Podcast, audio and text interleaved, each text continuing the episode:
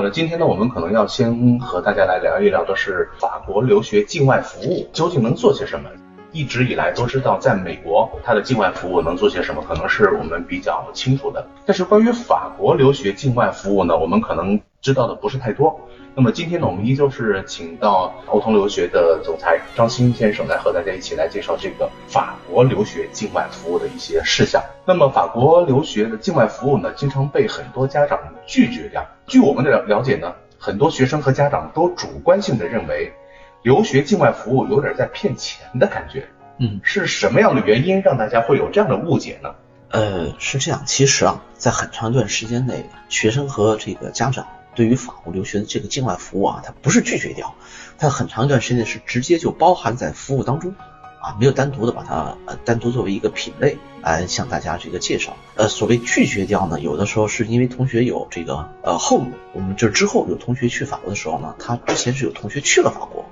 或者认为是对法国有一定的了解啊，单独的跟学生来这个推荐啊法国的境外服务，有可能会大家觉得这个服务是不是多余的，没有必要有这种情况。但是呢，我觉得这个呃，法国或者说我们讲小语种国家，它的这个境外服务的这种必要性，甚至我认为超过像以英美澳加为主要代表的英语系国家。这个原因其实很好理解，就是语言障碍。我们到德国、到法国，包括到西班牙、意大利这些国家都会遇到小语种啊。这是我们同学第一步一到这个国家之后，那可能面临的非常直观的一个感受。那这是我们的这个境外服务的这个第一个出发点，或者说最主要解决一个问题，就是让大家这个有一个良好的这个过渡，不至于从语言上先受到一个很大的这个障碍。那境外服务，顾名思义啊，就是在境外的服务。像我吧，我就说以我的这个经历，其实呢，我从二零零二年开始做留学啊，到现在，大家注意，我是二零零二年做留学，也就是说我自己在法国做呃上学的时候啊，就开始来做这个留学工作了。而我的起步呢，恰恰就是做这个法国留学的境外服务。那那个时候呢，我们境外服务还包含一个，其实目前算作是境内服务或者申请服务的一个内容，就是申请录取通知书。在很长一段时间内呢，其实境内部分，呃，只是文书的写作，而投递申请就获取录取通知书，其实是外包给我们这种啊境外机构在做的。那现在呢，这个我们的分工呢？目前这种其实更加明确了，不像以前那种啊有这个录取通知书也算到境外这个情况了。那现在的境外服务呢，主要是含这么几个方面：第一，接机，我印象当中每天要早起啊，MU 五五三啊，这个 CA 九三三，CC 三四七，呃，航班我都非常熟悉，经常就是在机场接同学。那其实，在接到同学之前呢，我们还有一个准备性的工作，就是给同学们预订住房。那法国的住房呢，主要是有这种三类。一类呢是法国的这种学生公寓，我们称其为这个社会化的某一个集团来管理的学生公寓。第二类呢是库斯，也就是学生的这个呃大学的学生公寓。那大学学生公寓呢，一方面是难订，一方面呢另一方面是条件呢还比较一般。那第三种房子呢就是这种民房。那我们在同学抵达这个法国之前，把大家这个房子预定好，然后呢第二步接机。第三步呢，就是帮助同学去签订住房合同，带着同学去法国租房呢，有一个非常繁琐的手续，就是除了这个正常的履行呃合同之外，它有一个要看一看家里面有什么东西，这个呢还是比较复杂的，会精确到，比如说房东会说，你看有几个勺子，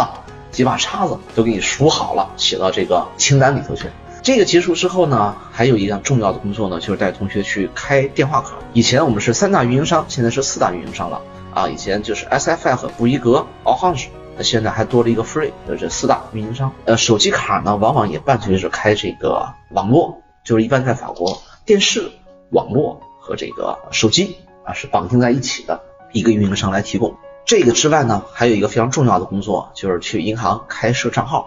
啊，在法国呢，我们同学每年都要去延签的时候，他要提供在法国的这个存款证明。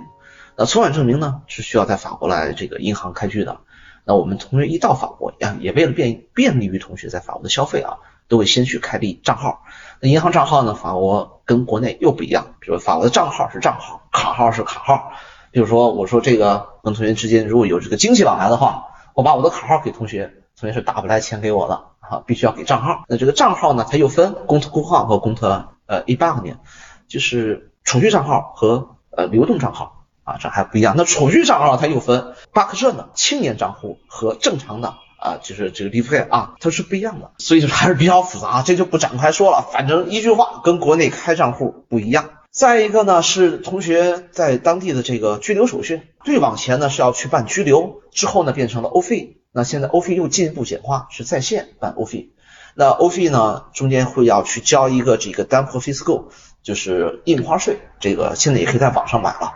这个都把它过掉啊，都去做完。然后还有一个法国特色的服务，就是这个房补啊，只要是在法国无收入都可以申请房补。房屋补助呢是百分之三十，高层到百分之六十。填表包括这个要交材料，会带着同学们去，也包括这个同学们现在我们会提醒同学们在出发前带上一个三个月内的啊出生公证双认证啊，这是在申请 GAF 申请房补的时候需要的。那境外服务呢，我们说这个主要就是这么几项。那还有一项呢，我经常会带着同学们就在这个学校附近啊，对，我们还带会带学生去这个学校注册啊，有时候会在这个学校注册完了之后，在附近带同学看一看咖啡馆，喝杯咖啡，介绍一下法国的生活情况，同学这个这个让同学能够很快的适应在法国的这种啊生活啊，熟悉环境，这些都是有的。也就是说，在这个前期的时候呢，我们的思路就是帮同学们扶上马。留学境外服务当中呢，可能担心的一个问题呢，还有一个就是安全的这个，嗯，磕磕碰碰，我要住院了，呃，或者是说我发生一些意外，可能需要一些保险机构介入，嗯嗯，或者是说我在国外遇到了一些法律的问题，我需要法律援助，这些也算是境外服务吗？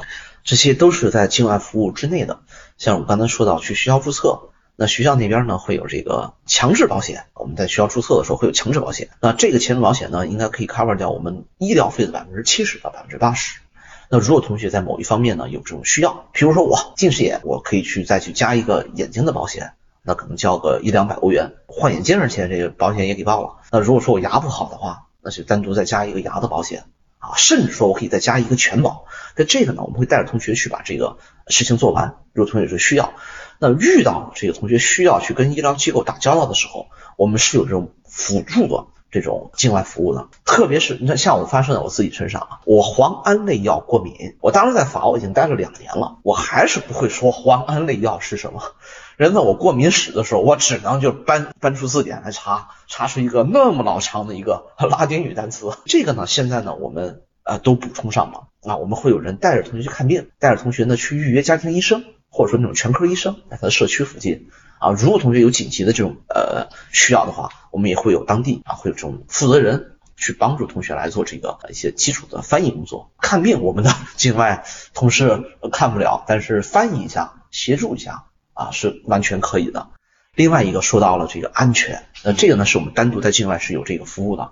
就是如果同学们发生了这种偷啊抢啊，我会带同学去报警，也帮同学一块儿来履行完这个呃相关的这个手续，跟进案件的进展。同时呢，这边呢我们会给同学一个小册子，是我们中国驻法大使馆啊有一个这个领事保护，那这个是最官方、最权威的领事保护。那遇到重大问题的时候啊，我们还是要依靠领事保护。所以这一系列的呢，我们其实都是有这个预先的这个预案。其实我们也已经服务了大量的中国留学生了。那在这过程当中呢，我们也是逐步的来把它啊细化和完善。嗯，它的这个费用大概需要多少？呃，是按照单次结算呢，还是？呃，不是按照单次结算的，我们就是统一打包，比如说五千、六千块钱人民币，嗯啊，有一个打包的费用。那如果同学呃这个去了之后一切顺利啊。那就这就跟保险一样，一切顺利呢，就服务内容相对就少。比如说我没有生病，没有遇到一些这种案件，那如果遇到的话，那这些都是免费提供的。然后我在海外，我三年之内或者我就我四年之内有什么问题我可以找你。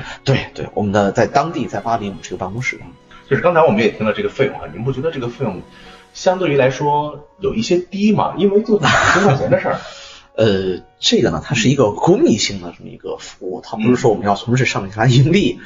呃，因为你知道，像我吧，也是以前在法国留学生，嗯啊，我们这个可以说是我经常说一句话嘛，就是感同身受，嗯啊，大家在国外能遇到什么问题啊，或遇到问题时候，大家那种心情那种感觉啊，真的是感同身受。那现在我们这个服务的推出，也是第一个是基于我们同学的需要，第二个呢，也是基于我们能提供的这种帮助，呃，而不是说我们要从这项服务上去。获利或者说挣钱，这是没有的，你是一个达到一个平衡嘛。也就是说，基本上能维持我这个项目的运营就可以了。对对，其实我觉得从某种情况来说，还是希望就算是呃学生有这个境外服务的这个，我们也不希望学生在海外发生任何的危险。对，还是预防为主。对，嗯，但是呢，很多的一些学生家长又会这么认为了：我孩子老实本分，我不会发生这个。但是呢，刚才您所说了，银行开户啊，嗯，然后什么哪怕是临时性的住房预定啦，嗯，啊，还有什么电话卡办理房屋补贴这个，其实这个如果说你要去的时候，这也耽误你学生的呃学习进程了，因为这些小事儿烦恼了。这个太常见了，就是这个一到法律之后啊，咱同学其实是面临一个心理上的一个转变，在国内他很少去面临这些问题，嗯，这种锅碗瓢盆非常零碎的问题，但一到法国之后，整个生活的这个杂事就全部压向你，得有一个时间，心里得有一个适应。像你说的这个房屋问题，笼统的说就是一个房子，其实不是，开水、开电都得去做。就是您没您家没电怎么办啊？还得去 EZF 开店。我去银行账户，刚才说到了储蓄账户、流动账户，万一弄错了，刷卡可真是刷不出钱了。那怎么办？还得跟银行进行沟通。再加上就林林总总嘛，就是很多这种杂事。我觉得是有一个人带着，有个人帮着，比自己去摸索好。这所有的事情来说，他都是拿法语来做了，就是把这个难度一下子就提高了。除了心理上啊，我们要解决同学这种就是焦躁啊，是因为事情比较杂。再一个呢是语言上的一个辅助。在做这些采访之前呢，我当时我也有这样一个想法，既然我已经选择留学到了海外，我就为什么不让所有的事情让我自己经历一遍呢？就是大家都有这种想法，而且呢，留学过程当中到处都在发现，能省就省一些。嗯但是后来我听您这么说，如果说您让我到海外去，哪怕是英语系的国家，嗯语言再熟悉，开账户、租房，你让我去这个那个那个这个，说实话，我听了我都是一头的炸毛。这种感觉就是，哎，算了算了，我我觉得这个事情我宁愿不做。